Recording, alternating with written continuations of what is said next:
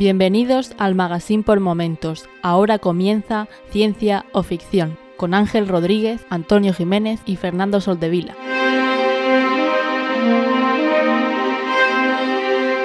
Bienvenidos a Ciencia o Ficción, un podcast sobre la ciencia y la tecnología que encontramos en libros, series, películas y básicamente cualquier plataforma.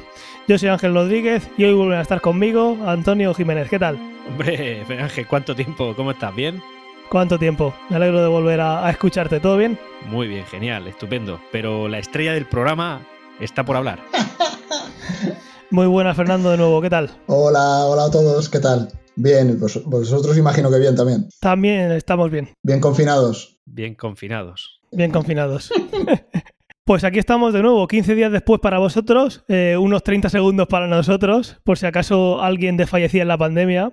Eh, hemos, que, hemos visto eh, conveniente grabarlo los dos juntos, aunque vosotros lo escuchéis con 15 días de separación para no atoraros mucho.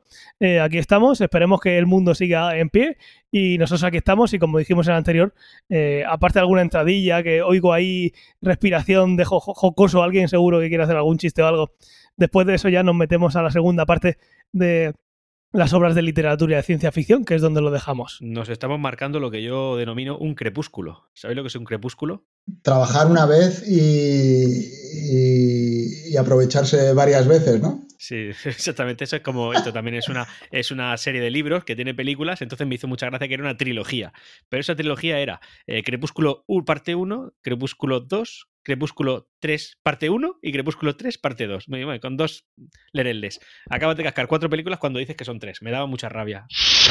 Muy bien, pues vamos a empezar con el feedback, aun- aunque va a ser un feedback bastante curioso porque lo estoy grabando cerca de la emisión de este podcast. Y nada, vamos a empezar directamente con, con el feedback que nos habéis mandado. Quería empezar por Lual89. Lual89 nos escribió en el, en el capítulo de Mapeando el Entorno eh, de Kinetal LiDAR y se me pasó ponerla en el siguiente capítulo, así que la ponemos ahora y pido disculpas. Nos dice saludos, enhorabuena por el podcast, lo descubrí hace una semana de casualidad y ya me he escuchado todo, está genial, me encanta cómo tocáis todos los temas eh, de maneras para que todo el mundo entienda todo, sois un dúo muy bueno, eh, quería permitirme el recomendaros una serie, Eh, está en Netflix, es Dead Space, es una serie de animación muy entretenida, de humor y ciencia ficción, a mí me encantó, así podréis explicarnos cómo viaja la nave en la que van.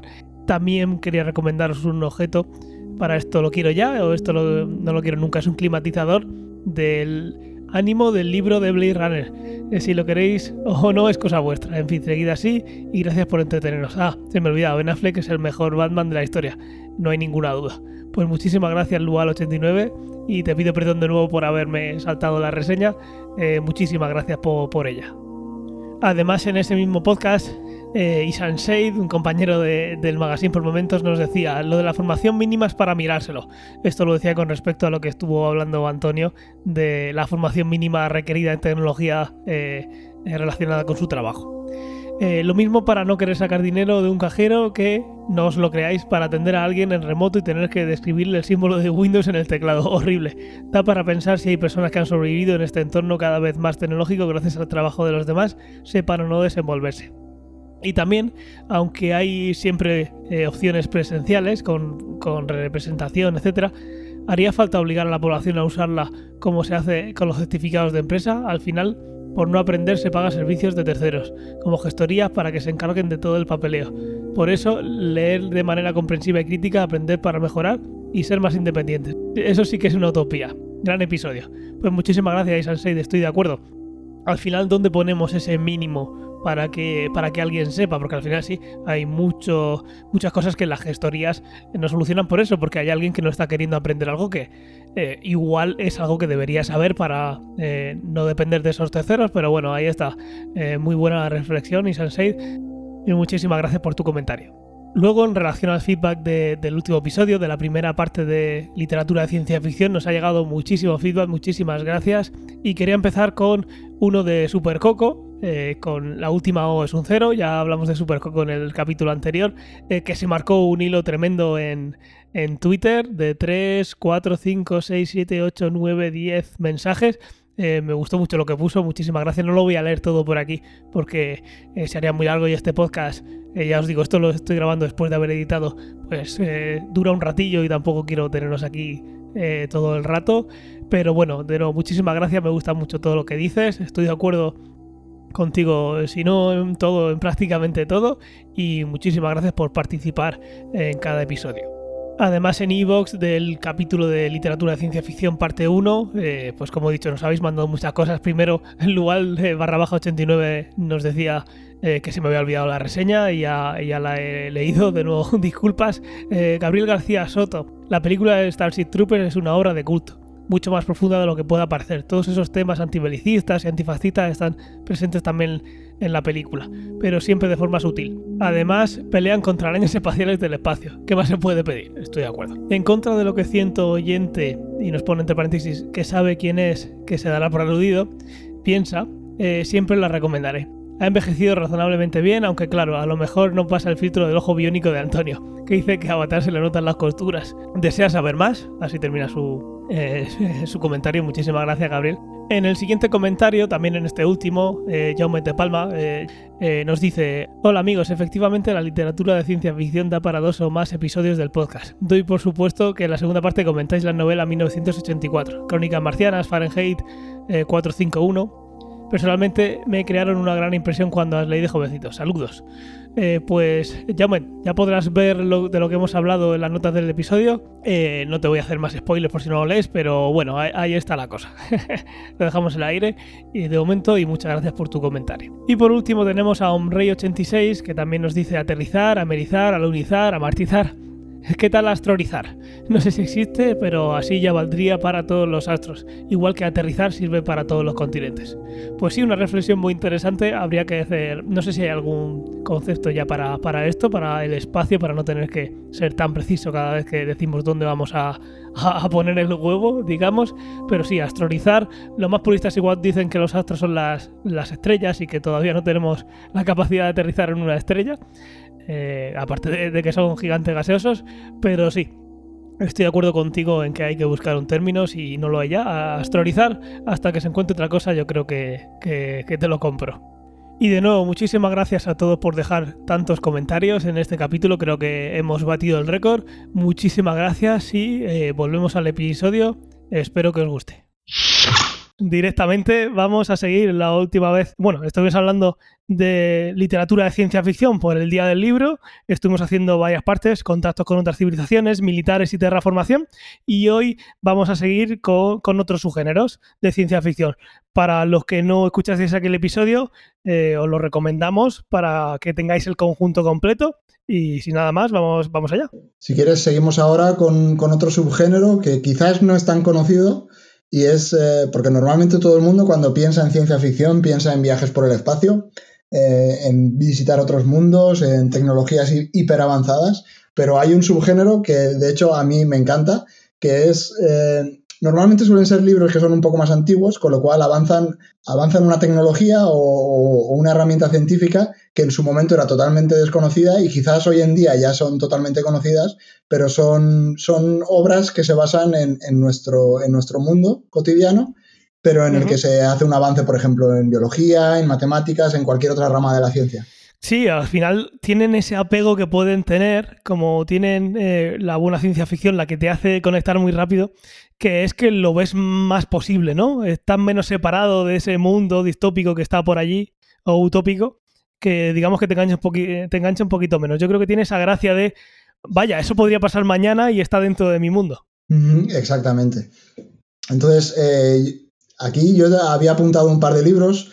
Eh, bueno, vamos a empezar porque, por el que posiblemente sea el más famoso dentro de este subgénero, que es eh, Parque Jurásico. ¿Cómo? ¿Parque Jurásico es un libro? Hombre, por supuesto. El libro del año 1990 de Michael Crichton. Crichton, eh, claro. Pero, eso está basado en la película. No, hombre, no, hombre, no. claro que sí. De hecho, eh, el libro evidentemente es una historia tremendamente similar en el que se consigue clonar dinosaurios, y se, genera el, famoso parque que todos hemos visto en la película. Eh, digamos, Aquí difiere- estaría poniendo la música de fondo, pero como no tenemos los derechos, Ah. cada uno que la reproduzca en su cabeza. Sí, todo el mundo se acuerda además. Eso, pero no te preocupes, tú por lo que esto corre de cuenta del magazine por momentos. sí, sí, claro. Hombre, si pones solo dos, tres segundos, ¿hay que pagar? A ver, eh, de eso yo nunca me he enterado. Creo que con eso tampoco. Y si haces un, un- y si también haces un programa en el que estés hablando de la obra, parece ser que ¿Y si lo tampoco. tarareamos? Si lo tarareamos seguramente quede mal. que- Na, na, na. Continúa, continúa, yo sigo lo mismo. Claro, po- ponnos música de fondo. Baja un poco la ganancia para que se, se ajuste al- a la música de fondo y ya está.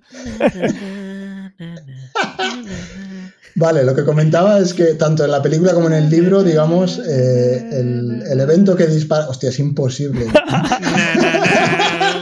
Venga, ya está, ya paro. Voy a, voy, a coger- voy a hacer bucles de eso y lo voy a poner todo de fondo, pero que. a ver cómo queda. Cojonudo. Vale, sigo. Sigue. Vale, pues lo que comentabas, tanto en el libro como en la película, digamos, el, detonante de la historia es que se consigue clonar dinosaurios, se encuentra ADN de los dinosaurios y se consigue volver a hacer nacer dinosaurios de manera artificial. Y en los dos casos eh, eh, se logra, bueno, se construye un parque, digamos, una especie de parque de atracciones, un parque natural en el que la gente podría ir a, a- a ver estos dinosaurios. Y también, digamos, los científicos podrían aprovecharse para, para estudiar, para aprender un montón de cosas. El libro, digamos, tiene una parte que, si bien está presente en la película, porque en la película yo creo que todo el mundo se acordará del matemático, de Yale Goldblum, ¿correcto? Sí, y además estoy viendo en Disney Plus un documental de él, que está muy chulo. Es sobre, bueno, un montón de cosas de, de cultura popular, tatuajes, videojuegos, y él va ahí con su, con su perspectiva, que es bastante curiosa y que la plasma muy bien en la peli. Habla de cosillas de esas, así que lo estoy viendo casi semanalmente a, a este, a este tipo. Me cae genial además. Pues digamos, eh, tanto en el libro como en la película, hacer el- el- eh, está, es un matemático que está tre- tremendamente preocupado porque siempre que tienes un sistema cerrado, como puede ser el parque con los dinosaurios, eh, eh, aunque sea un sistema cerrado y tenga un número de parámetros totalmente limitado, que puede ser más o menos grande, en este caso es enorme porque es un sistema biológico, eh, se preocupa muchísimo sobre, sobre la teoría del caos, sobre qué puede pasar, sobre cómo de predecible es el sistema, aunque sea un sistema totalmente a priori controlado. Y de hecho, bueno, en la película todo el mundo sabe que eh, es la trama principal de, no, no, todo esto está perfectamente controlado, pero en cuanto hay un pequeño cambio, todo se desmadra y nunca se sabe dónde va a acabar. Además, os recuerdo que en el episodio 8 del podcast eh, hicimos un especial sobre la posibilidad o no de traer eh, dinosaurios de nuevo a la vida para que le echéis un, un oído. A mí la frase que más me gusta de Parque Jurásico, que la uso mucho, es no hemos escatimado en gastos. Pero, Sí, pero- es pero- maravilloso. Pero esa frase se acaba en la 1, no sale de la película 1. Bueno, es que para mí Jura- Parque Jurásico es la 1 y ya está. Yo Sí, recuerdo la... yo, ta- yo también las he borrado de mi memoria, ¿eh? Todas Eh, las espera, espera, espera, eh, por favor, por favor. No, no, por ahí no paso, ¿eh? Vamos a ver. De, la- de las dos últimas, la penúltima es buena. Estás hablando de las de las de las nuevas, ¿La de que hace sale? Es- sí, esa, la que sale Starlord. Esa de entretenimiento vale, de entretenimiento vale, pero Yo estoy pensando en visto- la- en primera una. trilogía. He visto una solo, la primera, entiendo. En la que eh, Sí. mezclan una sepia con un tiranosaurio rex. Una sepia. Y con más cosas. Claro, Pues- puede cambiar un poco de color. Claro, con eso lo he dicho todo, ¿sabes? O sea, mezclan una Ah, sepia vale, sí, con no un tiranosaurio rex. Vale, bueno, y, y- y luego, luego la segunda es otra mezcla, mucho más, pero luego ahí hay una cantidad de inconsistencias en la película que flipas. Yo es que estaba pensando en Parque Jurásico 1 y 2, no en la de ahora, no en Jurassic World. Bueno, y también estaba está pensando en la las 3, anteriores. Pero también está la 3, no te, no te la saltes, la 3 también está bien. También sale el protagonista de la 1. ¿Cómo, es- ¿Cómo se llamaba? No recuerdo su nombre. Esas las he borrado de mi mente. No, no borres tan rápido, que tú eres capaz de tragarte cualquier cosa. Te va a encantar. Yo me trago las cosas y luego las olvido si no me gustan. Ya está. Muy bien. Yo prefiero no tragar primero y escupir después. Pues nada, te, perde- te perderás Agents of Shield. Quien quiera, quien no sepa de, qué- de lo que viene esta conversación es del, del- de- del primer episodio, de, de la primera parte de esto. Bueno, en el fondo lo que podemos decir es que recomendamos tanto la película como el libro, ¿no? Sí, y estamos hablando solo de la primera película. Desde mi- Eh, efectivamente. El que quiera ver el resto, que sea bajo... Bajo su responsabilidad. bajo- Exactamente. No nos hacemos responsables. Dentro de esta temática, digamos, no espacial, había apuntado otro libro que para mí también es un clásico y es una maravilla de libro. Se llama Flores para, Flores para Algernon, de Daniel eh, Case, o Case. Alan Grant. Alan Grant. Ah, gracias, esto me va a venir genial luego en la edición. Muchas gracias. No, no, no, no, no, no lo corte, esto está bien. Es decir, aporto información, coño, para algo que digo. Vale, vale. Vale, seguimos. Entonces, eh, lo que comentaba, sí, Flores para Algernon, eh, tremendo libro, la verdad. Eh, yo no puedo dejar de recomendarlo. Otro premio Hugo, obviamente. sí, el premio Hugo. De hecho, el libro es, es, interesante también porque primero fue un relato corto en el año 59 eh, y luego, más tarde, en el año 66, el mismo escritor lo convirtió en un libro, lo extendió. Entonces, en el año 60 ganó el premio Hugo a relato corto eh, de ciencia ficción y en el año 66 volvió a ganar otro gran premio, el premio Nebula en este caso, eh, por, el, por el libro. la historia es bastante sencilla, pero hemos de recordar que está en el año 59, con lo cual los avances en biología no, eran los que tenemos hoy en día. Entonces, la trama es simplemente que se descubre un procedimiento médico por el cual pueden aumentar la inteligencia de una persona, o bueno, de un ser vivo en general. Eh, entonces, lo que el, el, libro está escrito en forma de diario, es el diario de una persona que al principio del libro es deficiente mental, con lo cual eh, se, somete a, a, este procedimiento y su inteligencia empieza a aumentar, empieza a aumentar a, una velocidad tremenda y de hecho no se queda en una inteligencia común, sino que se convierte realmente en un genio. Entonces no quiero desvelar muchísimo más de lo que ocurre en la historia porque yo creo que es interesante eh, explorar la historia simplemente sabiendo esto, sin, saber nada más, pero es un libro que tiene esta base, digamos, biológica, eh, que es alucinante, pero luego todo el tema de las emociones, de cómo se relacionan las personas, de que es una maravilla. Yo lo, recomiendo. Es un libro muy bien basado, digamos, en el, desde el punto de vista científico, pero es un libro tremendamente emotivo, es maravilloso. A mí este me gustó muchísimo y me, me acabo de acordar ahora, no sé por qué me he acordado antes, hay muchas tiendas de libros electrónicos eh, que estos, estos días atrás sobre todo, eh, recordad que no estamos grabando cuando lo estáis escuchando, eh, por la situación han puesto libros como de Asimov, que comentaremos más adelante y, tal, muy económicos en su versión electrónica, que puede ser muy buen momento, si todavía sigue cuando escuchéis esto, para ver si, pues eso, por un euro o cinco euros he visto muchos que por menos de ese precio tienes estas obras de las que estamos hablando que son clásicos que deberían ser de dominio público y no, valer ni un euro para que todo el mundo llegara a ellos, pero bueno, que los están dejando muy, económicos, que le echéis un vistazo por si sigue la cosa así. Sí, por supuesto. Yo creo que es un libro que todo el mundo debería leer. Para mí es el típico libro que debería estar, por ejemplo, eh, en la escuela o en un instituto. Eh, me parece un libro maravilloso para que lo lea la gente joven y los no tan jóvenes también, por supuesto. Pues vamos a cambiar de tercio y si queréis ahora nos vamos a robótica. Perfecto. Y aquí pues el, gran Asimov. Aquí obviamente hay que hablar del gran Asimov que tiene, yo no sé las obras al final que, tiene sobre la mm, de la saga de la robótica. Y bueno, mucha gente la conocerá eh, por muchas películas, algunos por los libros. Yo no me, no me los he leído todos, eh, no sé cuántos habéis leído vosotros, pero siempre es algo que tengo ahí y cada pocos meses digamos, cada medio año así, estoy yendo a uno de Asimov a seguir curtiéndome de, ese, mundo, esa visión que tenía el gran Isaac Asimov. Sí, es, a mí es un universo que me encanta. Bueno, a ver, me encanta Asimov en todas sus facetas, tanto en la ciencia ficción como en otras facetas que tiene. He de reconocer que en los últimos años he leído muchísimo sobre lo que él escribió eh, de divulgación histórica. No... Pues es muy completo, digamos. Sí, eh, tenía una mente tremendamente bien amueblada, la verdad. Entonces, eh, la saga de la robótica lo tengo por aquí apuntado porque estuve, estuve haciendo una pequeña búsqueda para preparar el, tema. Empieza en el año 1950, digamos el, primer relato que escribe. Tiene más de cinco novelas, por lo que estuve buscando, más de 40 relatos cortos, eh, todos ellos basados en este tipo de historias. Hay historias más largas, historias más cortas, sobre cómo cambiaría, digamos, la humanidad cuando seamos capaces de, digamos, de diseñar eh, androides, en este caso, con una inteligencia eh, tremendamente avanzada, con una inteligencia artificial. Entonces, todo el mundo recuerda, o bueno, todo el que sea familiar con la obra, recuerda que se fundamenta en las tres leyes de la robótica, que son las tres leyes que deberían cumplir todos los robots, y cómo estas tres leyes, y pues, digamos, si bien la inteligencia artificial es una inteligencia propia, eh, digamos, autónoma, está hecha por el hombre. Al fin de cuentas, eh, los robots en este, en este universo se comportan tal y como se comportan porque estas tres leyes son las que decidieron las personas. Y todos estos relatos un poco exploran qué es lo que pasaría con estas tres leyes y todos los conflictos que se dan. Entonces, es, es una idea súper interesante que da pie pues, a historias, digamos, más detectivescas, a las relaciones que habría entre humanos y robots, qué significa estar o no estar vivo, podrías considerar que los robots están vivos o no están vivos. Este tipo de temas son los que se tocan en todos estos relatos. Eh, a, mí me parece maravilloso.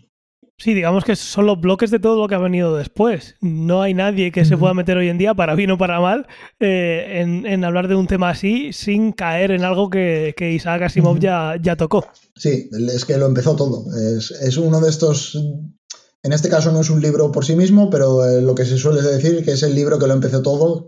Cada género tiene, digamos, un libro o una serie de libros que lo definen. Evidentemente, Asimov con, con la saga de la robótica, con las tres leyes, eh, yo creo que es define totalmente el género, la verdad. Totalmente. Luego, eh, digamos, de su obra hay un montón de adaptaciones. Hay todo el mundo posiblemente recordará la película de Will Smith, Yo Robot. Esa la habrás visto, ¿no, Antonio? Sí, peliculón, por cierto, a mí me gustó bastante. ¿Por fin has visto algo? sí. ¿Y cómo se llama la otra película de Will Smith que yo creo que... Bueno, también es ciencia ficción, podría ser. Eh, esa que está solo en el mundo. Ah, ¿la de los vampiros? leyenda, leyenda, sí. Soy leyenda. Esa también la podríamos meter por aquí.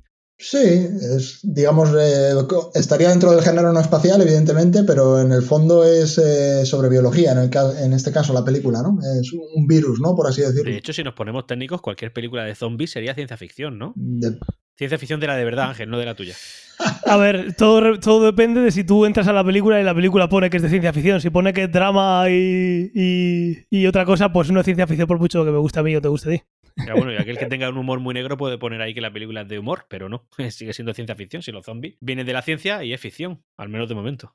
Claro, depende de la explicación que den sobre los zombies. Ya, pero alguna, alguna vez te hemos dicho que si justa ciencia con ficción no sale ciencia ficción, Antonio. Alguna vez te lo hemos, te lo hemos comentado ya. Sí, pero eso no me ha entrado todavía en la cabeza. Ya, ya. Bueno, volviendo a Simov, hay otra adaptación que al cine que a mí me gustó más que Yo Robot, de reconocer, que es El hombre bicentenario. Qué grande. Eh, no sé si la recordáis. Casa en paz. Buenísima. esta, es, eh, esta obra trata esos temas de los que hablaba antes, de cuál es la diferencia entre un robot y un humano una vez se alcanza esta sofisticación, digamos, en cuanto a la inteligencia artificial. Me parece una película muy bien hecha, una película preciosa y súper interesante además. Totalmente de acuerdo. Coincido. Me alegra que coincidamos todos. Perfecto. ¿Qué os parece si pasamos ahora a lo que hemos querido meter en género cyberpunk? Adelante. Adelante. Pues vamos a empezar con eh, una película que a mí. Eh, película, una obra que en relación libro-película, eh, a mí tengo la sensación, me dio la misma sensación cuando vi la peli que me pasó como comentamos con el juego de Ender, en cuanto a esa separación que hay entre el libro y la película. Ready Player One, muchos la habréis visto, creo que Antonio también la ha visto, ¿no? Estuvimos hablando de ella cuando realidad virtual o algo así. Ha pasado una cosa curiosa porque está duplicada en plataformas, ¿eso lo sabías? De eh, repente la han estrenado tanto en Netflix como en Amazon Prime. Pues ni idea, no me. Eh, tengo tiempo libre, pero no me dedico a mirar si hay algo duplicado por ahí. Yo sí, yo, a mí que me encanta el rollo de decir esto está aquí, ah, pues lo tengo, pero no lo, no lo veré nunca, pero lo tengo. Pues Ready Player One. Yo, yo no la he visto, ¿eh? La película no la he visto, ¿eh? No, la película no la he visto, he leído el libro, porque hice lo que, lo que comentaban anteriormente. Me leí el libro cuando me enteré de que iban a hacer la película. Pues eh, tiene más cosas que ver antes que ver eso. No, hace falta que a ver, a ver, desde mi imagen segmentada de haber visto la película pero no haber leído el libro, tengo que decirte que me sorprendió muchísimo. Yo entré con muy pocas expectativas y salí contento. Y además lo recuerdo porque fue una sensación que no suelo tener. Es exactamente igual que has comentado, eh, Fernando, y que habréis, habréis, oído en la primera parte, mm, con el juego de Ender. Se quedan las cosas superficiales y no va para nada en las implicaciones que eso tiene. Y eh, pasa exactamente lo mismo que con el juego de Ender. Pero eso es un debate que Ángel y yo hemos tenido en alguna ocasión, y es que, claro, si tú te pones a comparar con un exceso de información como es la que te aporta el libro, pues luego la película te sabe a poco. Ahora, para los mundanos del pueblo llano que no se ha leído el libro, pero van a ver la película de primeras, les va a gustar. Entonces yo creo, claro, tú evidentemente, Fernando, estás en este, en el primer grupo de personas que he dicho, no en el segundo. Bueno, eh, yo he de reconocer que me leí el libro antes de que hiciesen la película, pero el libro no me gustó, con lo cual dije, bueno, pues la película es imposible que me guste. Lo que pasa es que a lo mejor es este tipo de, de, situaciones en las que no te gusta, por ejemplo, el libro y sí que te gusta la película, que no suele pasar, pero a veces ocurre. Dale, yo le daría una oportunidad, ¿eh?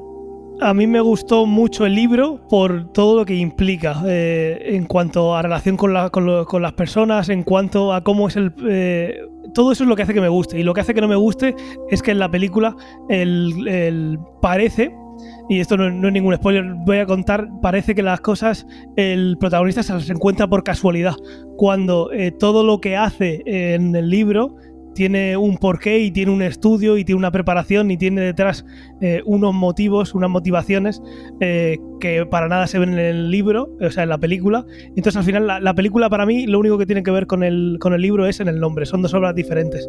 Igual que me pasa un poco con la sensación que tengo con el juego de Ender. No me están contando la misma película, eso sí, me la están intentando querer contar la misma película. Si, es, si la película es buena o mala, yo en ningún momento he dicho si es buena o mala. Lo que digo es que para mí lo que hace bueno al libro, eh, desde mi punto de vista, que a mí el libro me encanta, como el juego de Ender, eso no aparece, ni está, ni se le espera, y eso hace que la obra eh, sea totalmente diferente a, lo, lo, que lees que lo que estás viendo. No estoy diciendo que sea mejor ni peor, digo que a mí me gustó menos porque era muy diferente como lo plantean pero date cuenta que al final el argumento que tú das para decir que la película no te sorprendió o que no te gustó tanto es simplemente la comparación directa con el libro. No que la película fuera buena o no, porque claro, aquella, aquella persona, como yo en ese caso, que desconoce todo el argumento del libro, toda la línea del libro, pues al final te encuentras con una película buena, entretenida y ya está. Que no profundizas, claro, pero es que yo desconozco que en el libro profundice como no tengo con qué comparar, la película fue buena. Yo, yo diría que la película es buena. Me parece estupendo. Todo eso que has dicho no contradice nada ni está en conflicto con lo que he dicho yo. Así que, estupendo. Eso, digo. por eso, por eso. Muy bien. por, dar un poco de, por dar un poco de contexto, aquí eh, Ready Player One la hemos metido en Cyberpunk eh, por situar un poco a, lo mejor a la gente que no esté que no esté al tanto, normalmente el género cyberpunk se suele resumir como, lo voy a decir en inglés porque no sé exactamente cuál es la traducción, es high tech, low life, que es básicamente la tecnología ha avanzado una barbaridad, pero las condiciones, eh, digamos, humanas no han avanzado a ese ritmo con lo cual tienes sociedades que son tremendamente avanzadas desde el punto de vista científico y tecnológico, pero la gente vive, por así decirlo, en la miseria. Eso es. Yo creo, por lo que habéis estado comentando, eso sí esas ideas están presentes en el libro, porque yo el libro sí que lo he leído y sí que vi esas ideas, eh, me da la sensación de que en la película está más diluido, ¿no? Todo eso. En la película el protagonista se va encontrando las cosas, entonces no tiene ninguna profundidad, de manera que digamos que lo que tiene que hacer se lo va encontrando por casualidad segundos antes de que lo haga. Eh, esa es una de la cantidad de cosas que hacen que no veas ese mundo como puede ser, como algún día puede ser que nuestro mundo sea así, que es posible y no está tan lejos. Entonces esa parte es la que hace que la vea, lo vea tan diferente de lo que es la obra de, contándote lo mismo, te lo cuentan de un punto de vista, como pasa con el juego de diferente.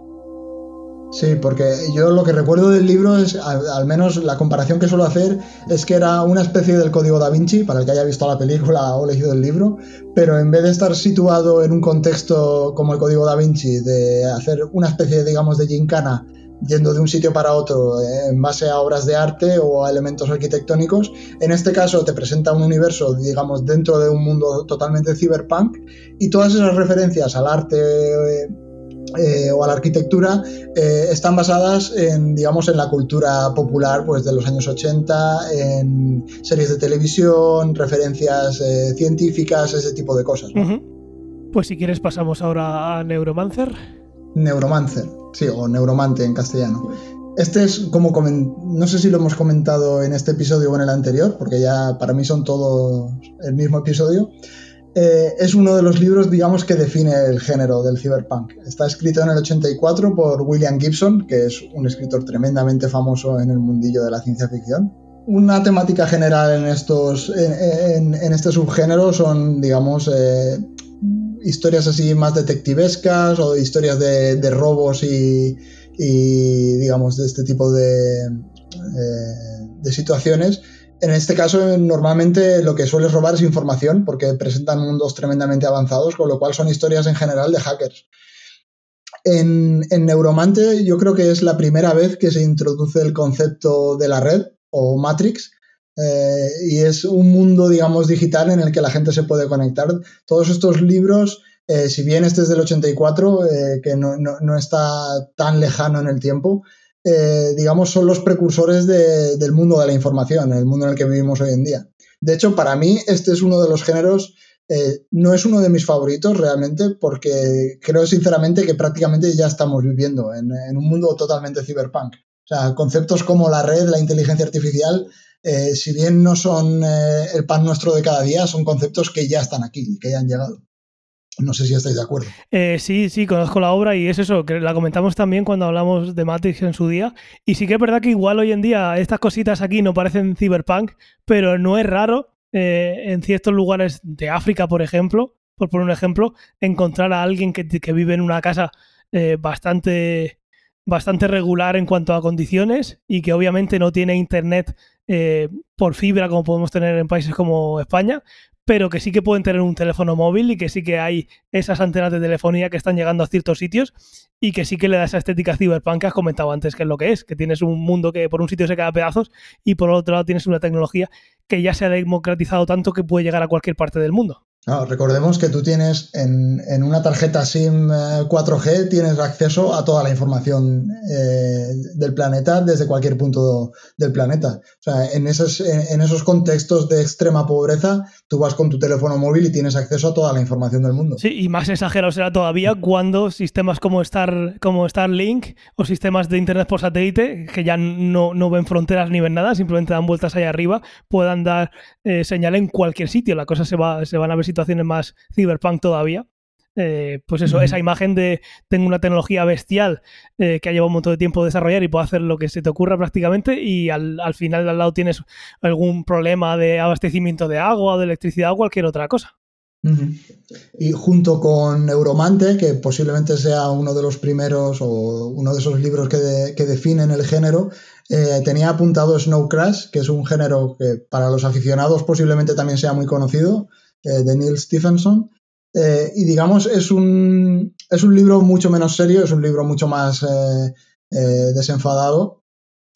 digamos, empieza como una parodia del género, pero también es un libro que ha sentado cátedra, por así decirlo. Un montón de ideas de las que aparecen luego se han visto, digamos, referenciadas en multitud de obras. a mí es un libro que no me gustó tanto, pero no por ello es no recomendable, por supuesto. Lo, comentabas antes, eh, las películas de Matrix, por ejemplo, yo creo que beben una barbaridad, no de Snow Crash, pero sí de Neuromante. Todos estos conceptos de la red, de, conectarte, eh, están tremendamente basados en, estas obras. Pues si quieres, pasamos ahora a, Sueñan los androides con ovejas eléctricas, que es el, es el libro eh, que dio lugar a la película que tanto sueño le da a Fernando cada vez que intenta verla. yo he de reconocer que he sido incapaz de verla nunca entera. Se ¿eh? duerme siempre. Pero, me pasó también con la nueva, ¿eh? A mí me lo pusieron como deberes. me pasó también con la nueva, ¿eh? Yo creo que es el universo, no... Sí, claro, la, la de 2049 eh, no es que estemos ya en 2049, seguimos en 2020, la, la segunda parte, eh, mm, para ser tan parecida a la primera y, ser tan fiel, al final, pues eso, si te hace dormir la primera, te va a hacer dormir la segunda, y eso quiere decir que es una, una, una fiel eh, secuela, ¿no? Digamos. Sí, a mí la verdad, a ver, yo la primera he sido incapaz de verla entera, pero sí que debo de haber visto el 95% de la película, con lo cual eh, no es una película que me encante, porque sí, soy incapaz de mantenerme despierto, pero a nivel artístico sí que he de reconocer que me parece una obra maestra. Visualmente es una maravilla. Ya hemos hablado bastante de ella aquí, hicimos un capítulo de eso. Aquí vamos a centrarnos un poquito por esa parte igual es un poco menos conocida, que es el libro de Philip K. Dick, eh, en el que se basa, que, de Cyberpunk, que es ¿sueñan los androides con ovejas eléctricas? Es una pregunta, yo creo que llegado a cierto punto, pues puede ser eh, muy acertada desde el punto de vista filosófico. Como ya comentamos en su día, es bastante diferente a lo que el, libro, lo que es la película, eh, ni para bien ni para mal, simplemente pues muy diferentes en la forma en la que la tratan, la historia en la que se basa. Digamos que Sueñan los androides lo que hace es darle el universo eh, con el que luego Ridley Scott hizo la película. obviamente las cosas más importantes siguen ahí, pero bueno, se ve de otra, de otra manera distinta. También se ven cosas como el Kippel o también lo que se ve del, de esa parece corriente filosófica, corriente religiosa, que es el mercerismo, eh, que está por ahí en el libro también. Es un libro que se puede hacer pesado, pero yo creo que no tiene la suficiente extensión para que se haga infumable. Entonces es, bueno, es Philip K. Dick, es, eh, muchos habréis, igual habéis leído otras obras eh, y lo conocéis. Si es así, pues no tendréis problema en leerlo, sabéis cómo es y sabéis que va a merecer la pena, pero bueno, tiene esas cosillas. Mm, como no es tan paralela a la película, eso va a hacer que se disfruten cosas como si fuera la primera vez que las leéis, porque realmente no se tratan en la película.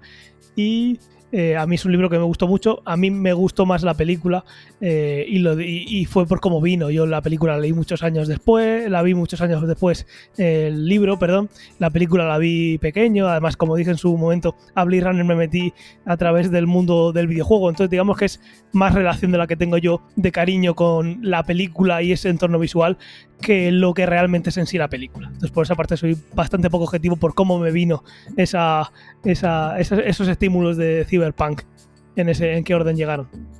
Pero además, por lo que yo sé, es una opinión bastante extendida. ¿eh? Al menos la gente con la que he hablado siempre que ha visto la película, ha leído el libro, normalmente suelen ponerla como uno de los pocos ejemplos en los que la película es mucho mejor que el libro.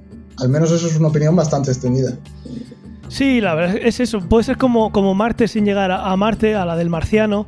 Y es que es eso, coges una idea muy buena en un libro que igual no, no desarrolla eh, una idea o, un punto de vista que dices tú, por aquí podría salir un spin-off y que luego alguien es capaz de verlo y de tirar por ahí y puede ser que haga una obra muy buena sin estar pisando lo que ya se escribió, que luego como hemos comentado mil veces y ya hemos dicho aquí mismo, luego pues comparar libro con película eh, siempre tiene sus cosas, pues igual lo que haces es aprovechar ese mundo, tomarlo como si fuera un relato corto y ir un poquito más allá. Yo creo que esas cosas se hacen muy poco, pero cuando se hacen sale muy bien y sí, este puede ser uno de los casos envejeció yo dije que envejeció mal que yo a mí la película pues personalmente no me gustó especialmente la verdad. La última no la he visto la del sí yo recuerdo escuchar ese podcast y no estoy de acuerdo en, lo de que envejeció mal. Diría de todo menos que envejeció mal. De todo menos que envejeció mal. Que es lenta que no te gusta pero que envejeció mal no estoy de acuerdo.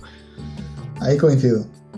No sé no sinceramente no me gustó. Al final como resumen te puedo decir que no yo seguramente fue una película de culto, en su momento fue súper novedosa y llamó, llamaría mucho la atención, pero... Al contrario, en su momento le dieron muchísimos palos. Fue después cuando pues en, muchas, en muchos sitios empezó a verse como algo de culto y algo más allá que una simple obra que se quedó ahí, pero en su momento recibió muchos palos.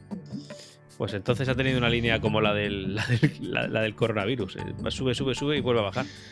Sí, estas, estas cosas pasan, depende mucho de la época y depende mucho de cuando se saque historias. Al final, de campana que se llama, ¿no? Es una película del año 82, eh, pero para mí, yo, parece que Fernando coincide, creo que lo único que no ha hecho es envejecer mal. Sí, entiendo lo que dice. También es verdad que a lo mejor es que es tan antigua Perfecto, y aquí había puesto también como Cyberpunk Alita. Alita es una película que también le recomendé a Antonio hace poquito y os recomendé a vosotros en podcast que eh, hicimos hace poco de pues no sé si fue hace dos o tres. Bueno, contando este que lo hemos grabado justo después de otro, tres o cuatro.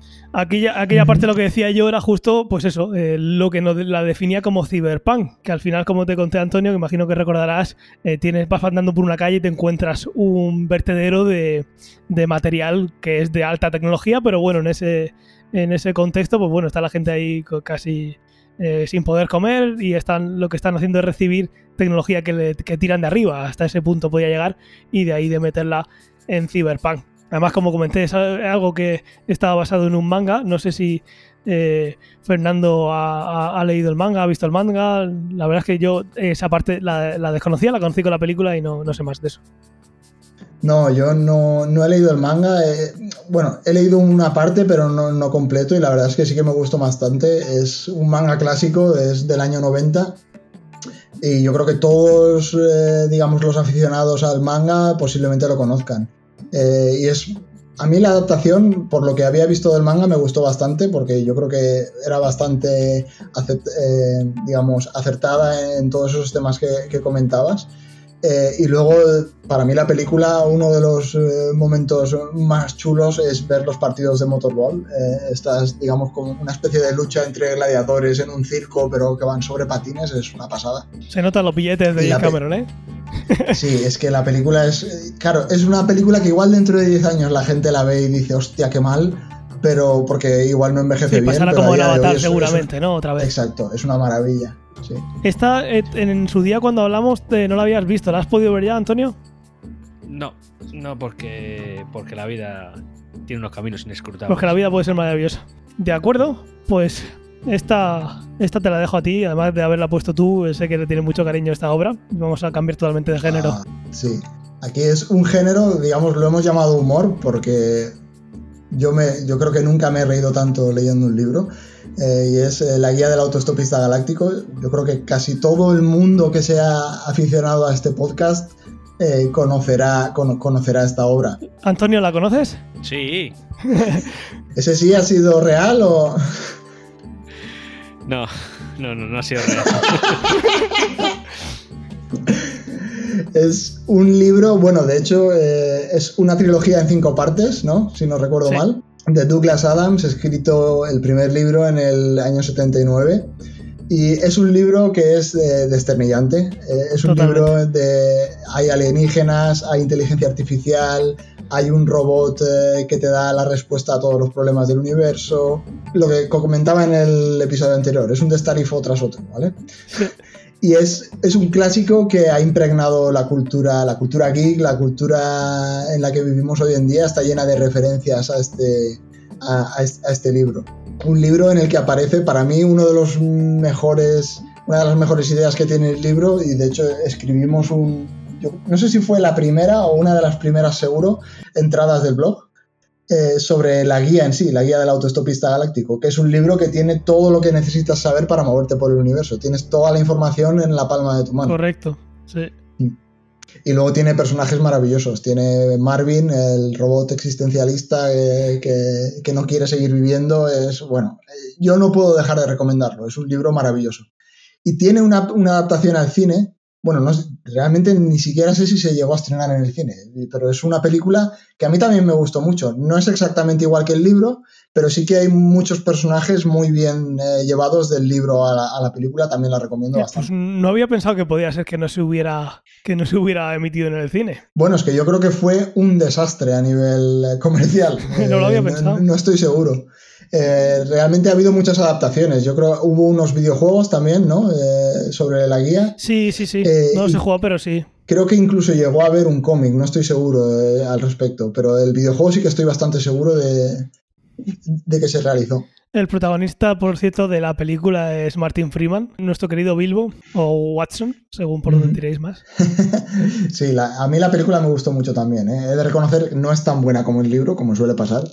Eh, yo creo que ser tan bueno como, como, como este libro es imposible, no hay manera de adaptarlo. Es que ese libro es demasiado bueno, sí. Sí, eh, pero yo creo que no le hace, no desmejora el libro. ¿eh? Yo creo que es una película chula para ver, también es muy divertida, con lo cual la- también, también la recomiendo. Coincido contigo. Y ahora hemos hecho aquí una lista de inclasificables, que bueno, aquí podrían ir muchísimos, igual que en todos los demás. Y el primero que hemos puesto es Ciudad. Ciudad de Clifford de Simac.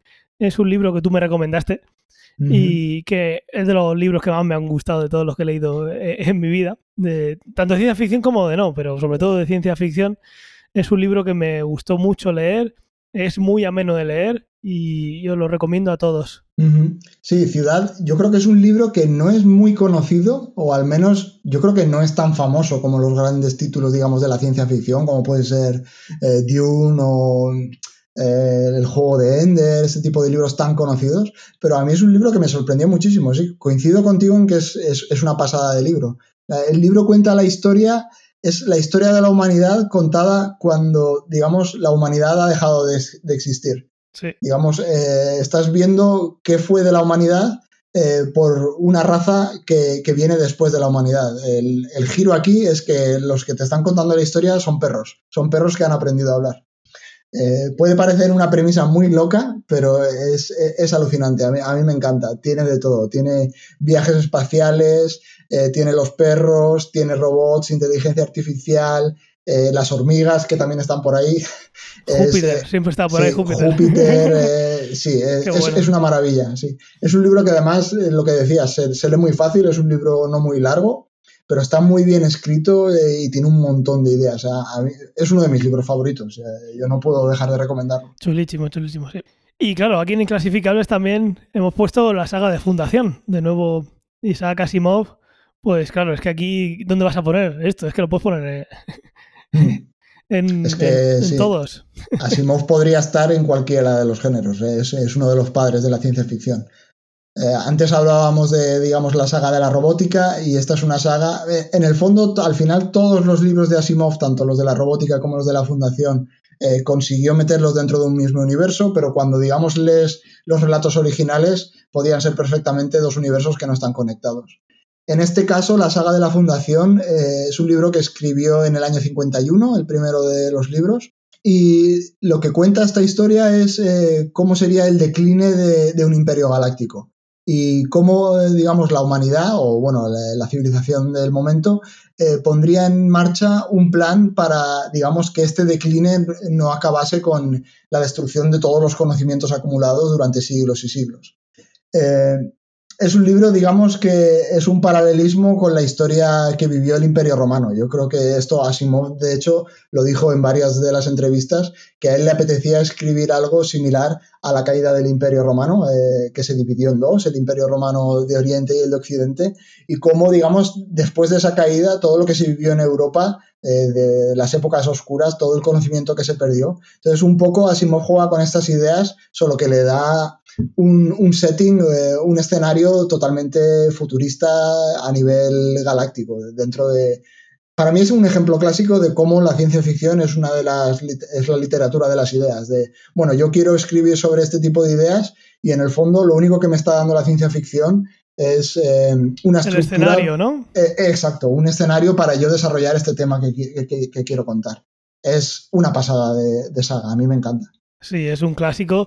Dudo que haya poca gente que, no la conozca. Habrá gente que no la haya leído, pero conocerla imagino que todo el mundo, igual que la parte de, la robótica, son, son clásicos. Al final son cosas fundacionales de todo lo que ha ido desde entonces. Son mm, obras muy influyentes y, quien no lo haya leído, pues bueno, eh, es un momento tan bueno como otro cualquiera para leerlo. Además, yo diría que es un eh, momento perfecto para leérselo, porque en estos hasta donde sé hay una serie en proceso. Eh, no sé exactamente qué cadena la está rodando, pero siguiendo la recomendación que suelo dar, leeros el libro antes de que hagan la serie, por si acaso. Y así será un complemento al libro y no al revés. Exacto. Y luego también un libro que me leí cuando muy cerquita me lo leí de, ciudad, que es Hyperion. Hyperion que también influye en un montón de, obras. Hyperion ah, también es otro de mis libros favoritos, la verdad. Es que toca tantos temas que era muy difícil clasificarlo. Lo habéis leído todo, la Virgen. bueno, claro, solo hemos puesto, hemos intentado eh, dar eh, títulos que hayamos leído, con lo cual solo quedan todos los demás. Exacto. Entonces, eh, digamos, Hyperion también es una saga eh, de varios libros. El primer libro, bueno, el, escritor es Dan Simmons. Eh, el primer libro es de 1989 y también es un libro que se basa, es, en cierto modo, es un homenaje a otra obra literaria, que en este caso es Los cuentos de Canterbury. No sé si habrá gente familiarizada con la obra. Eh, pero digamos lo que, lo que copia de esta obra o lo que le hace un homenaje a esta obra es un poco en la estructura en la que te cuenta la historia. Y eh, digamos, la estructura seguro que os resulta familiar porque es otra de estas estructuras que se, se, hacen para una obra y luego impregnan toda la cultura popular, con lo cual eh, aparece en un montón de series, en un montón de películas. Y la estructura es muy sencilla, que es un grupo de personas que están haciendo un viaje y no se conocen pero digamos, a medida que van haciendo el viaje se van conociendo y van contando sus historias de cómo han llegado eh, a hacer ese viaje y por qué están haciendo ese viaje. Entonces, en los cuentos de Canterbury es, un, es eh, una historia que no está basada en, ciencia ficción. En este caso es un viaje, en, el libro de Hyperion, es un viaje a través del espacio a, un planeta y se juntan... Siete, siete, personajes y cada uno te va contando una historia que en principio parece que todo está desconectado, pero luego te das cuenta de que todos están haciendo un viaje y todas las eh, historias están entrelazadas. Es un libro que trata sobre la colonización de otros planetas, eh, tiene un nivel tecnológico avanzadísimo, eh, luego habla sobre cómo envejecen las personas, hay una de las historias, digamos, que trata sobre este tema. Eh, hay guerras entre distintos planetas, eh, digamos que tiene una escala salvaje. yo creo que por eso es un clásico, porque toca un montón de temas, los toca todos bien y ya no es solo que la historia sea interesante, sino que está, para mi gusto, tan bien escrito que es, eh, un placer de lectura. Sí, señor, totalmente de acuerdo. Es una obra muy grande que abarca, un montón de cosas y, las toca muy, muy bien, como has dicho. Así que, pues, nada más que, recomendarlo. Si tenéis que leer unos poquitos y, si solo podéis leer unos pocos o queréis algo por lo que empezar, eh, este puede ser uno de ellos. Depende mucho del tiempo que queréis dedicarle a una obra, pero bueno, esto es un, clásico de, los gordos, de los fundacionales. Sí. yo creo que todo lo que estamos metiendo aquí al final es, eh, por así decirlo, mandanga de la buena. ¿eh? Sí, los inclasificables es que no, no, hay por dónde meterlos, es por algo. es porque son todos muy buenos. De hecho, de este también eh, ahora mismo no sé cuál es el estado, pero también es un libro que durante años y años se ha estado rumoreando de que querían hacer películas, querían hacer series. De hecho, hubo una serie eh, que no sé hasta qué punto llegó, eh, que estaba involucrado Brad Pitt como productor ejecutivo, quería, digamos, empujar para conseguir hacer la serie. No sé ahora en qué, en qué estado está, pero me imagino que antes o después veremos una adaptación, bien sea al cine, bien sea a serie de televisión. Pues sí, sí. Antes o después caerá. Esperemos que para bien. Ojalá. Perfecto, pues hasta aquí llega la parte de eh, recomendaciones de libros mm, barra pelis de, estas obras tan magníficas. Y ahora, después de eso, de dos, capítulos enteros, vamos a, hacer un poco de resumen. Eh, habíamos pensado, pues eso, hablar del su género favorito de cada uno. Eh, Antonio, si quieres empezar tú. Yo creo que al final el, tema que podría, o, que yo consideraría más transversal, porque toca más ramas, es el de la terraformación, porque una terraformación al final lo que lleva, pues es otro tipo de, ciencia ficción. No solamente el tema de intentar eh, igualar las condiciones de la Tierra en otro planeta, por ejemplo. Entonces yo, yo me decanto por ese, por la terraformación. Perfecto. ¿Tú, Fernando, cuál es el tuyo? A mí me cuesta muchísimo, porque normalmente, digamos, a mí me gustan mucho todos los relatos que tienen en cuenta... Eh, digamos, el comportamiento humano, este, este punto de vista antropológico que tiene muchas veces la ciencia ficción. Mm. También todos los relatos que juegan con eventos históricos, como comentábamos antes, por ejemplo, los libros de la Fundación.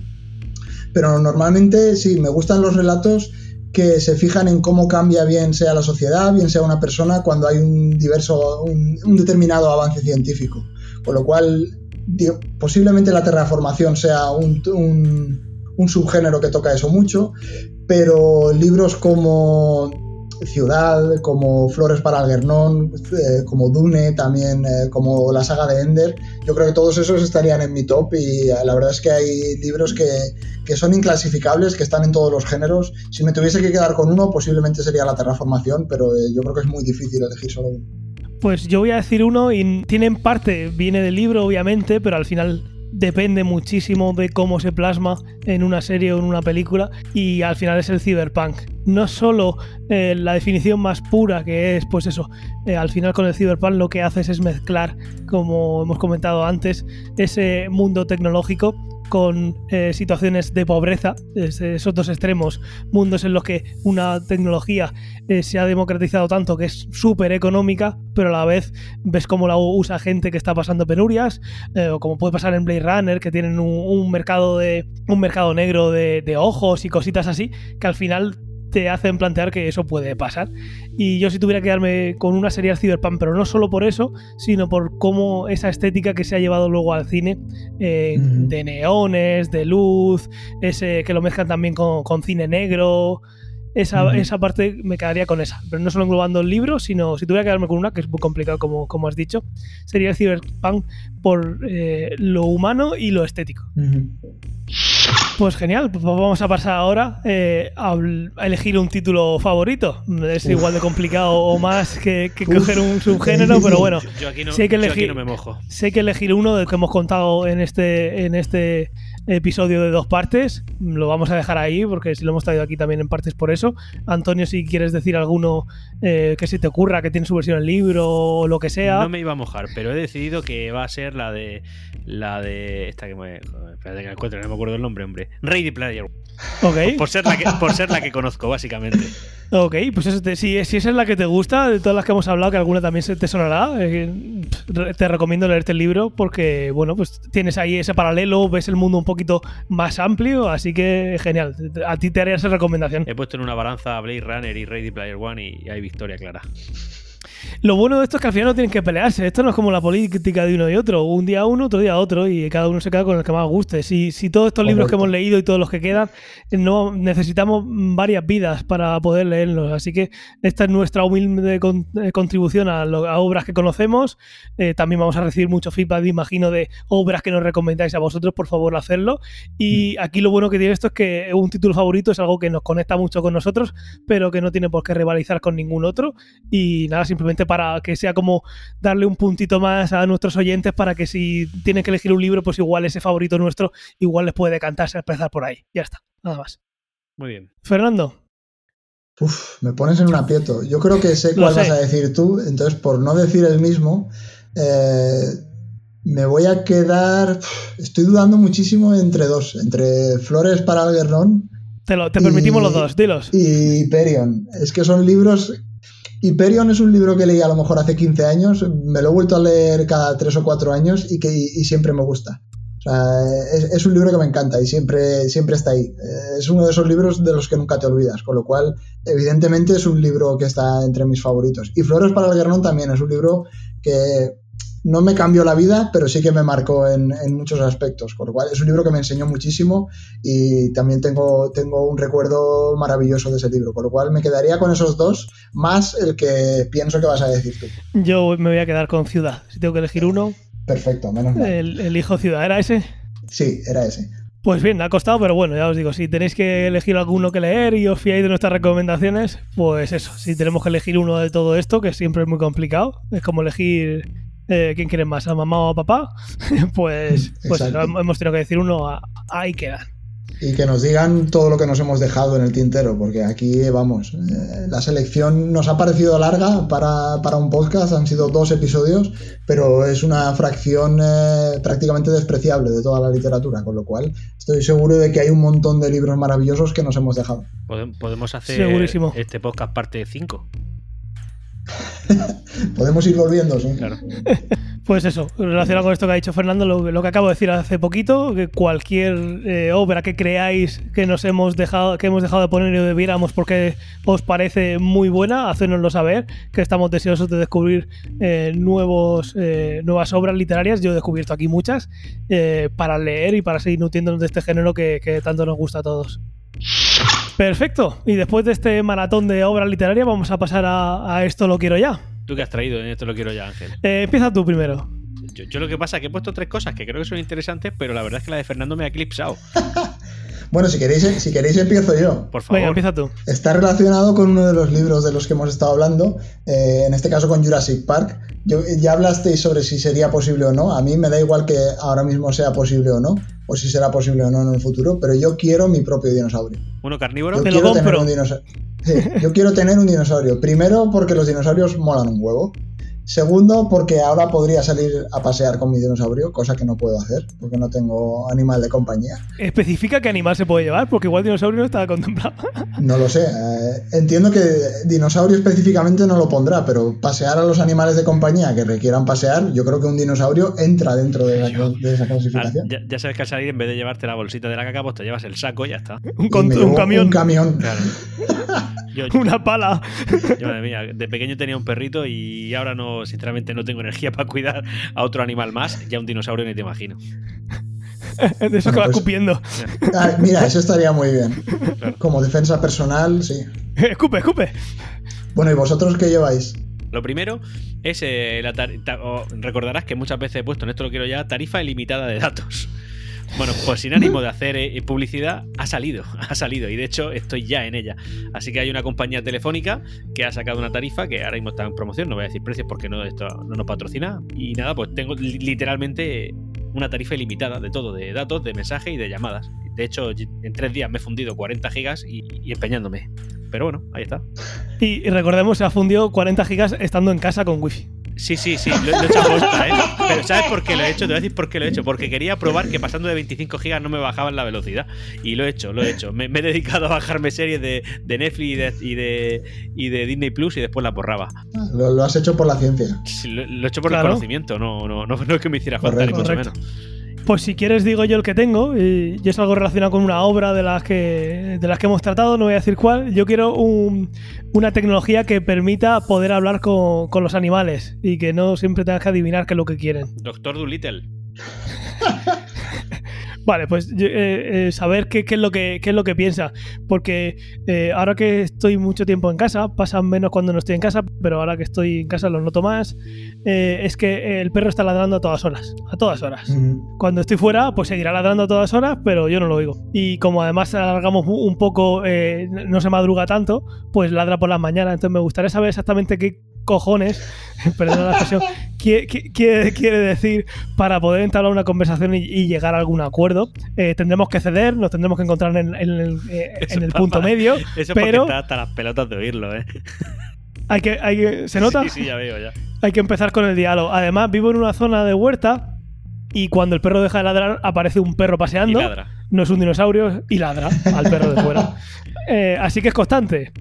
Eh, no la- a los niños no, ladra, ahora que se pueden pasear a los niños tampoco ladra. Bueno, eh, ahora recordad que estamos grabándolo antes de, de- de- Pues igual estamos todos en la calle ya, ojalá. O igual estamos Pero todos eso- encerrados otra vez. O igual estamos todos encerrados. Eh, sea como fuere, eh, me gustaría poder comunicarme. Ahí hay un problema del, de lenguaje que no soy capaz de superar, una barrera que me está haciendo eh, dormir poco. Yo tengo dos, cos- yo tengo dos Pues, cosas malas. Que Antonio. pasa que me has cortado, tío. Como se supone que solo una y has traído tres, pues me han permitido la licencia de cortarte. Bueno, pues otra sería una- unos microbots. ¿Qué, ¿En qué sentido? En el sentido de que, por ejemplo, hoy en día, si queremos fabricar un motor o queremos fabricar cualquier tipo de motor eléctrico, pues tenemos que fabricar sus piezas anteriores. O sea, antes de eso tenemos que fabricar sus piezas para después montarlas de una forma en concreto. En cambio, si tuviéramos microbots que simplemente formaran esa pieza según mi necesidad o según la necesidad del, que, del poseedor de los microbots, pues molaría más. Un ejemplo sería, por ejemplo, la película de Iron Man, no la primera, sino a partir de la tercera prácticamente, que él eh, toca un botón y de repente empieza a aparecerle el traje, que no dejan de ser microbots que se van, van formando el traje a su alrededor. Pues algo así, para hacer uno que el motor de un coche o un transformer. Más paro. Sí, bueno, hay que hacer los microbots, ¿eh? Eh, hay que hacer unos microbots porque si no los microbots no harán otros microbots, ¿no? Como diría... Oye, tío, microbots de otros microbots. Y tenemos que fabricar máquinas que nos permita seguir fabricando máquinas porque lo que no va a hacer nunca la máquina es fabricar máquinas. Otra cosilla que he pensado también y que creo que voy a tener contrarréplica en esto es, eh, volviendo de nuevo a la omnipresente The Expanse, pues hay una especie de móviles que todos, bueno, especie de móviles, no, un sistema de comunicación en la mano que tienen todos, que básicamente no deja de ser una, una lámina como de metraquilato, de cristal, totalmente translúcido, pero que tú a la hora de encenderlo y pedirle cierta información, ya no solamente se limita al espacio que tiene en la pantalla, sino que saca elementos fuera de la pantalla y luego a base de hologramas pues puedes incluso seguir controlando. Es como tener un móvil de, yo que sé, 5 pulgadas, pero realmente poder ejecutarlo en 9 pulgadas, porque amplía alrededor de su propia pantalla. Y la verdad es que me gustó bastante. Lo quiero ya. Perfecto, pues sí, sin más dilatación, vamos a pasar a esto no lo quiero nunca. Y Fernando, eh, cuéntanos, ¿qué es lo que no querrías nunca? Pues yo no quiero nunca los móviles como en The Expanse. Vaya, Aquí la réplica. Exacto, me parece muy guay lo que, me parece muy guay lo que comentas de, ah, no, yo tengo un trozo de cristal que son 4 o 5 pulgadas las que sean y puedo ver cosas que están más allá de ese display, con lo cual eh, está muy bien para aprovechar el espacio. Sin embargo, los móviles de Expanse, como decías, son un trozo de cristal que tiene que rayarse pues, de cualquier manera y que además es transparente, con lo cual todo el mundo... ¿Por qué son transparentes? claro. No lo sé, claro, todo el mundo ve lo que estás viendo tú. No tiene, no tiene ninguna privacidad. Contra réplica, se pone, se pone. Yo, yo le digo que esa pantalla podría no ser translúcida si el móvil así lo requiriese o si el programa quisiera, ¿entiendes? O sea, que eso es translúcido pues porque han querido ahí innovar, pero imagínate que, que cupiera la posibilidad de que el fondo fuera negro, porque así lo decide el móvil, porque el holograma que saca es negro y porque el fondo lo dibuja de negro.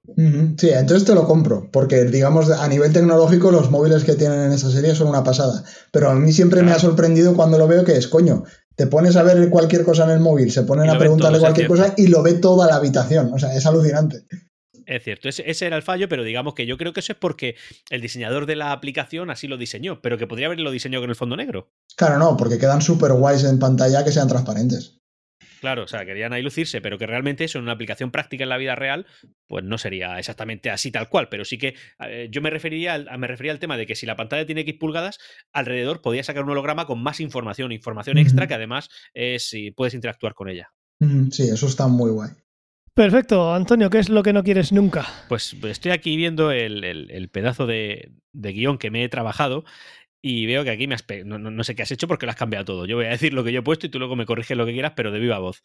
Yo lo que he puesto es, bueno, sabréis, si no, bueno, sí sabéis porque esto se está publicando 15 días o 17 días después de que lo estemos grabando, que WhatsApp acaba de sacar la opción de, de, de tener videollamada 8. Y dirás, si esto no lo quieres nunca, no, si esto sí lo quiero. Lo que no quiero es el dominio feroz que al final WhatsApp está teniendo eh, eh, frente al resto de eh, aplicaciones de mensajería. Es decir, al final se las está comiendo con, patatas y por mucho que queramos intentar no darle todo el monopolio a WhatsApp y por supuesto a su matriz Facebook, resulta que nos está resultando imposible porque por su propio peso está siendo muy superior al resto de aplicaciones. Así que lo que no quiero es un monopolio de una app, pero Claro, aquí con la contradicción de que, al final el monopolio se lo está ganando. Es decir, que al final la base de un buen servicio se lo está ganando. No quiero que sea así, está siendo así, una pena.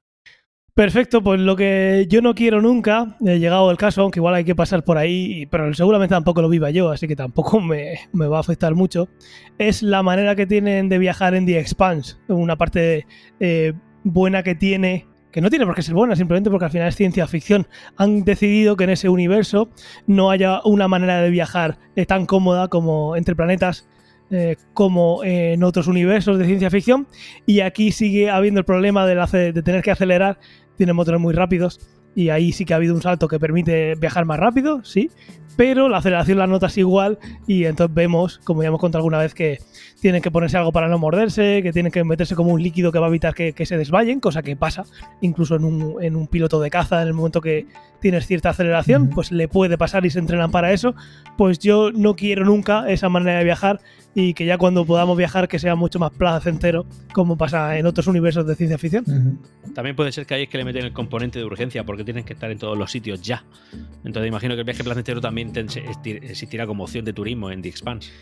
Sí, lo que pasa es que tardarán meses, imagino que por eso tienen que darle caña, así que pues es que se invente el motor eh, de curvatura o cualquier historia así y ya pues yo me voy a Marte o cualquier Una buena Stargate. Una Stargate, eso es. Esa es la solución a todo, es poner una puerta ahí y ya está. Te la compro. Esto lo quiero ya. Perfecto, chicos. Pues después de, de haber llegado hasta aquí, quien haya escuchado los dos episodios, daros las gracias más que nunca todavía, sois unos campeones. Eh, os diría que saldría un logro vuestra aplicación de, podcasting, pero eso todavía no se ha implementado. Igual en el futuro te dan un logro por eso, pero bueno, lo que podemos dar es las gracias. Y pediros disculpas porque en este podcast, lógicamente, no ha habido reseñas, no hemos leído reseñas, porque las 56 que nos debéis de haber escrito ya eh, serán el siguiente, porque este ha sido una continuación del podcast anterior. Y si ha habido alguna, he tenido yo que hacer un voiceover y inventarme respuestas de, pues sí, sí, qué guay. Y que he ido rescatando de otros podcasts de Fernando y de Antonio para crearme yo, para creerme que tengo amigos y que me responden. Muy bien. Y nada, pues eso, dejarnos, seguir dejando reseñas, todas las que nos habéis dejado estos 15 días que no, que no están aquí. O sí, quién sabrá, la ambigüedad. Eh, en Apple Podcast, en Evox, en todos sitios donde nos encontréis, en Overcast, por ejemplo, el otro día Fernando me preguntaba, ahí hay una estrellita. Y nada, los datos de contacto como siempre, los veréis en la nota del programa junto con todas la, todo lo que hemos hablado de, en este podcast y en el anterior, toda las obras de ficción que hemos tratado y todos los enlaces de interés. Aparte de, tenéis ahí el enlace a cienciaoficción.com por si queréis dejarnos ahí alguna reseña en un podcast concreto. Arroba cienciaficción en Twitter y también arroba cienciaoficción en Instagram, que hace tiempo que no subo alguna imagen, pero bueno, por ahí podemos también hacer comunidad para hacer algo más off topic, pero relacionado con nosotros que creo que puede estar interesante. Y nada, chicos, un placer. Un placer. Muchas gracias por vuestro tiempo. Muchísimas gracias, Fernando, por volver a estar con nosotros. Ha sido un placer, hombre. Y por haber aportado un montón de, de, contenido para este podcast. Yo he hecho lo que he podido. Hay que leer más, hay que leer. Hay que leer. nos patrocina el gobierno. Hay que leer, hay que leer, hay que leer. El próximo Ciencia Ficción vamos a hablar de economía. Y os reviento. Muy bien. Un saludo. Un saludo y muchísimas gracias. Un saludo a todos.